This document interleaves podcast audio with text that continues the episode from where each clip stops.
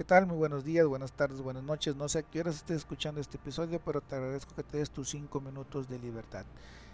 ¿Te ha tocado escuchar decir que tender tu cama no te va a hacer millonario? ¿O que a veces tener el hábito de levantarte a las 5 de la mañana no te asegura el éxito en tu trabajo? Todos estos tipos de hábitos los dicen o te lo recomiendan las personas exitosas.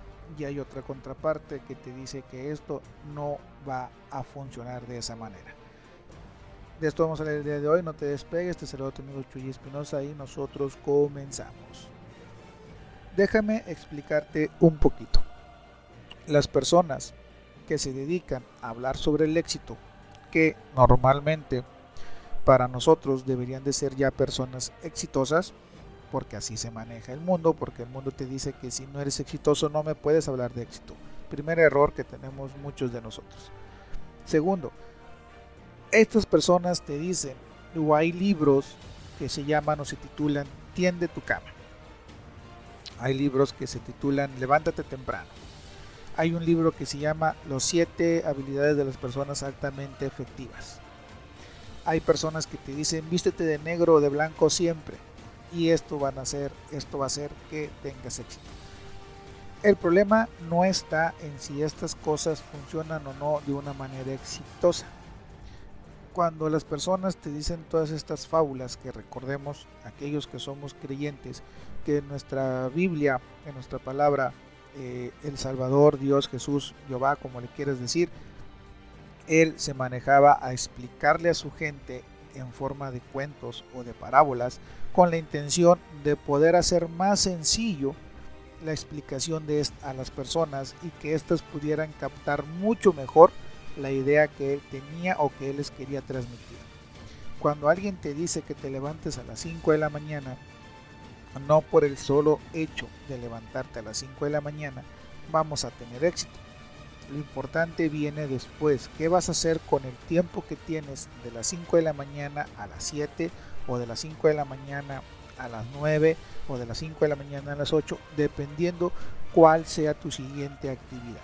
Es decir, vas a trabajar, tienes tu negocio, eh, no sé, lo que vayas a hacer. ¿Qué haces con esas 2, 3, 4 horas que puedas tener?